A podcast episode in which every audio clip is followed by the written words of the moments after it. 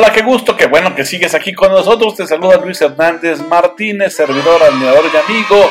Con el gusto de siempre, de cada viernes, nos encuentras aquí en este espacio digital completamente en vivo y también me puedes encontrar en el Twitter, arroba mi abogado Luis, arroba alta Y nos vamos, llegó el momento de la cápsula empresarial.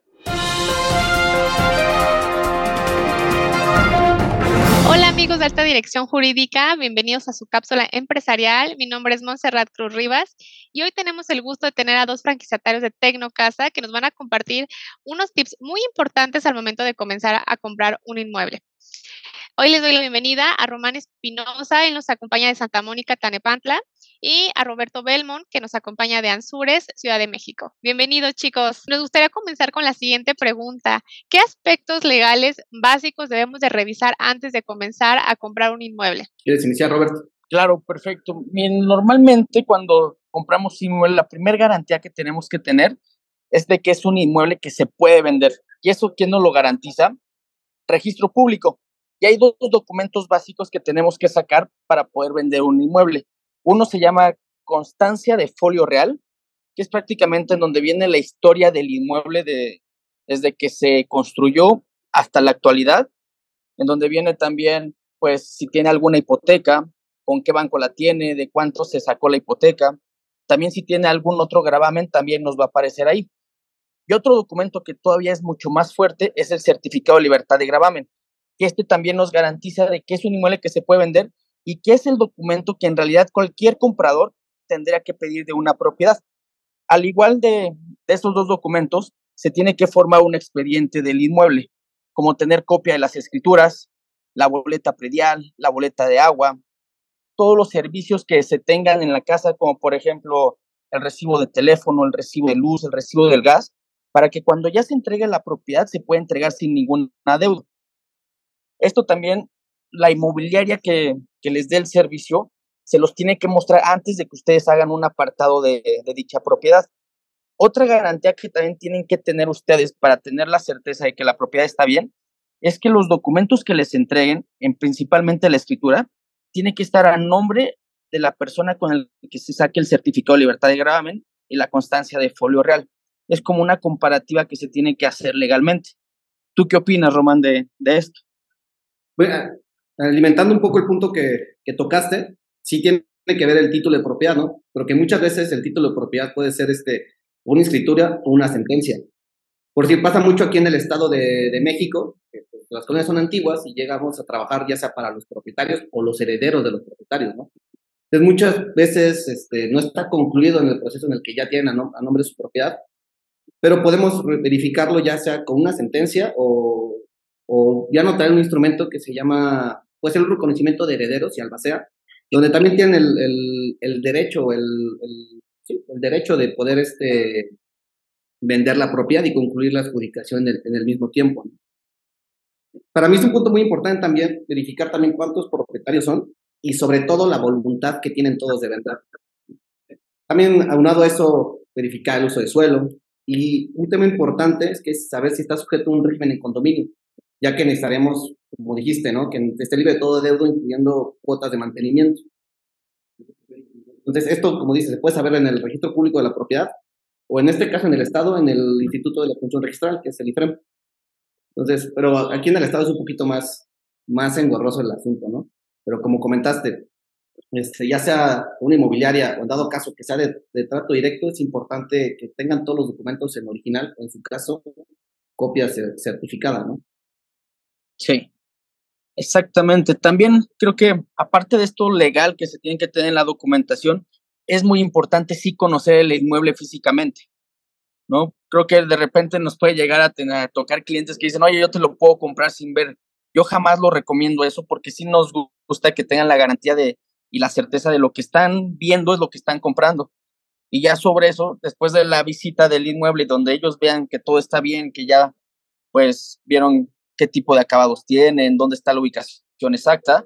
Ahora sí vamos a ver los documentos, que es cuando ya les mostramos todo el expediente, copia de las escrituras, copia de la boleta pedial, copia de la boleta de agua, recibo de luz, y que todo eso coincida con lo que también nos muestra registro público en la constancia de folio real y el certificado de libertad de gravamen. Ok, chicos, muchas gracias. Pues realmente ya nos dieron como muchísimas eh, tips, ideas y también sobre todo el proceso que se debe de seguir, tanto si ustedes quieren vender su inmueble y que tengan todo en regla para que también sea atractivo para la gente que les van a ofrecer, ¿no? La inmobiliaria que se acerque a ustedes, pues puedan realizar un, trato serio, al igual que nosotros cuando queremos comprar y tener la certeza jurídica, como dicen por ahí, para poder tener eh, un inmueble totalmente libre de, de cualquier pues, inconveniente o situación que se pueda suscitar un fraude o algo más complejo, ¿no? Exactamente. También es muy importante, agregando aquí a lo que ya nos comentaste ahorita, es que a la persona que ustedes les decidan comprar, también que la inmobiliaria sea una inmobiliaria de que tenga cierto prestigio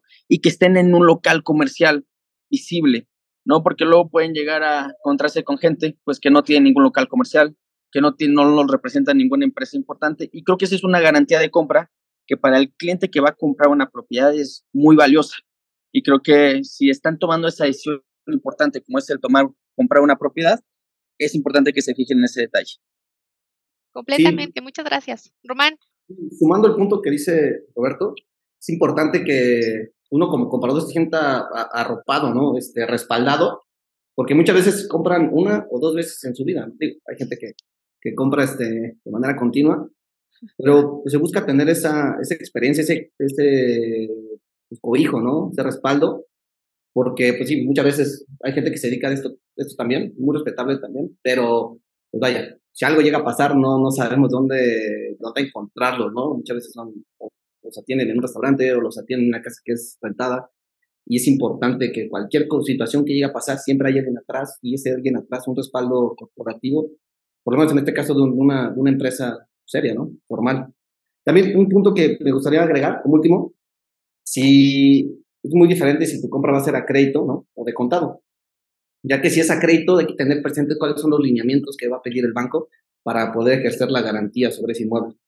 Hay inmuebles que no van a ser garantía y hay bancos que no se van a, ajustar al inmueble, ¿no? Entonces, es importante tener esos lineamientos para pedir los documentos y saber cuáles sí y cuáles no, y evitar caer en pérdida de tiempo o desilusiones, ¿no? Muchísimas gracias. Roberto Belmont nos acompañó de la sucursal de Ansures de Tecnocasa y Román Espinosa nos acompañó de Santa Mónica Tanepanta, también de Tecnocasa. Nos vemos en la próxima.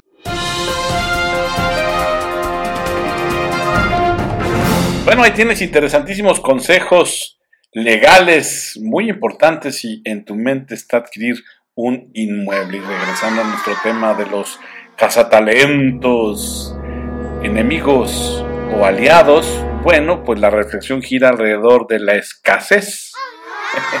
la escasez de talento, de verdad que es una cosa terrible. Claro, tiene pros y contras. Eh, si hablamos de escasez de talento y, le damos la perspectiva del ejecutivo, bueno, pues justamente le otorga al directivo buscado un poder sin precedente de negociación frente a la empresa que lo está buscando. Y, pues, pues, también pues, le, ofrece un escenario más retador a la firma de Headhunters que lo está buscando. De hecho, y es algo que me da muchísimo gusto aquí decirlo, cada vez más profesionistas mexicanos ya se percatan de su valor, ya se dan cuenta de lo que valen y pesan, no solamente en el mercado nacional, sino también en el mercado extranjero, ¿no? Eh, en, en, otras latitudes, ya también se dieron cuenta que son muy, muy capaces de moverse en aguas internacionales. Entonces, esto ayuda muchísimo a colocar de mejor manera al profesional mexicano, al directivo mexicano. De hecho, el talento nacional de alta dirección es reconocido por las multinacionales como un excelente capital intelectual. Y muchos ejecutivos mexicanos en ascenso, estrellas en ascenso, aprovechan también el trabajo de las firmas de talentos de headhunters, pues para contratarse en, en otros países con firmas de distintas y muy variadas industrias. El propósito o el objetivo de ellos es pues eh, adquirir experiencia, eh, que estas empresas multinacionales se conviertan en un campo de entrenamiento para, por supuesto, incrementar también su valor de mercado. Hablando en cuanto a sus habilidades profesionales, por supuesto, sobre todo en naciones como Estados Unidos, Canadá, que son socios comerciales muy importantes, pero también eh, eh, al otro lado del, océano, como pudiera ser España, ¿no? este, Francia, ¿no? E, este, Italia, en fin, el, profesionista mexicano se mueve bien y hace eh, en términos generales un gran trabajo en otros países. Así que bueno, pues la, escasez de talento pues no necesariamente es mala para ciertos perfiles y perspectivas. El problema es que si de por sí es escaso el talento aquí en este país y el poquito que se tiene se va a otros, la cosa se pone mucho más complicada para el mercado mexicano. Pero bueno, eso ya será otra historia. Pero son tendencias que justo, por eso lo menciono, le permiten al directivo al Ejecutivo mayor movilidad, por supuesto, entre compañías y en consecuencia también le otorga un amplio margen de negociación en cuanto a salario, prestaciones.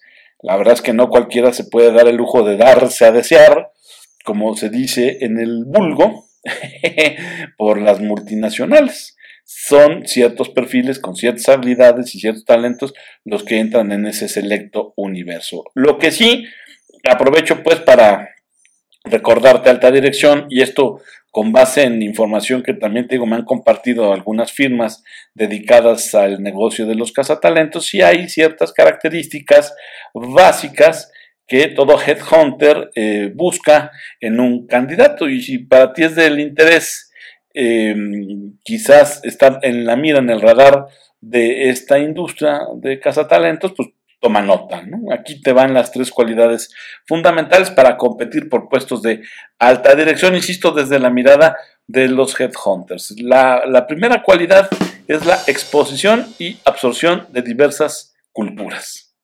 Ahí tienes la, la primera cualidad y característica. La segunda, conocimiento de las nuevas tecnologías. Hay que estar actualizado, hay que seguir vigente, hay que seguir aprendiendo. Y la tercera, multifuncional, que seas un alto directivo multifuncional, ¿verdad? Que este, entiendas perfectamente eh, cómo opera, por ejemplo, eh, eh, la mercadotecnia, las finanzas, que hayas estado en esos puestos, que te hayas movido, que tengas conocimiento también de lo jurídico, que tengas conocimiento de, de lo digital, ¿no? Que puedas moverte en una relación incluso con, el gobierno y diferentes autoridades, que desarrolles la visión directiva, fíjate, o sea, es una exigencia importante y estas tres cualidades, la exposición y absorción de diversas culturas, el conocimiento de las nuevas tecnologías y el que tengas justamente esta característica de multifuncional, pues eh, te puede colocar en la mira de los cazadores de talento. Y ya escuchaste están aquí toque y toque, que por favor ya a lo que sigue, bueno, pues agradezco el aviso, pero no me voy a ir sin, sin, sin, como siempre, por lo menos así ha sido en esta temporada, cerrar con la eh, frase o dichos célebres que ya forman parte del Vox Populi, Vox Day, ¿verdad? de, de este vocabulario que ya se hizo cotidiano y famoso entre nosotros. ¿Has escuchado la frase el canto de sirenas? ¿Sí lo has escuchado? Bueno, pues este, las sirenas eran divinidades marinas, hijas del dios río, Aqueló y Melpomene, Caliope u otra musa, y se las representaba con cabeza y pecho de mujer y el resto del cuerpo de ave o pez, depende de las versiones. Su número oscilaba entre 2 y 8, estaban dotadas de una maravillosa voz, por ello se atrevieron a competir con las musas, que las derrotaron y les arrancaron las plumas. Entonces, avergonzadas, se retiraron a las costas de Sicilia, en el estrecho de Messina, donde con su canto ejercían tan poderosa y fatal atracción sobre los navegantes que estos, abandonando embelesados todo lo que hacían, no podían evitar que sus navíos se estrellasen contra los acantilados de Sicilia y Cariptis. Los primeros navegantes que consiguieron pasar indemnes por allí fueron los argonautas, cuyos remeros siguieron el canto melodioso de Orfeo. pero es en el canto 11 de la Odisea, justo donde se nos relatan las argucias del astuto Odiseo o Ulises para superar el estrecho de Mesina. Siguiendo las instrucciones de la maga Circe, Ulises, que quería oír aquel canto maravilloso, se hizo atar al mástil de su barco y taponó con cera los oídos de sus compañeros. Cuando se alejaba el navío del sonido sublime, Ulises se retorcía amarrado al mástil, intentando ir hacia las rocas de las que procedía tan maravilloso canto. Por eso es que la frase el canto de sirenas, esta expresión, se aplica a todas las situaciones que embelezan, seducen o arrastran a una persona por su magnificencia, por su grandiosidad o por sus perspectivas de futuro, cuando en realidad son falsas y simples rumores. Eh, ¿Qué tal, chupate esa mandarina? Muchísimas gracias por estar aquí con nosotros, por escuchar la dirección. Tu amigo servidor del mirador Luis Hernández Martínez te decía que tengas un gran cierre de viernes. Cuídate mucho, sé feliz y recuerda, sonríe, sonríe, sonríe, porque dicen y dicen muy bien que la vida es muy fuerte. Hasta la próxima.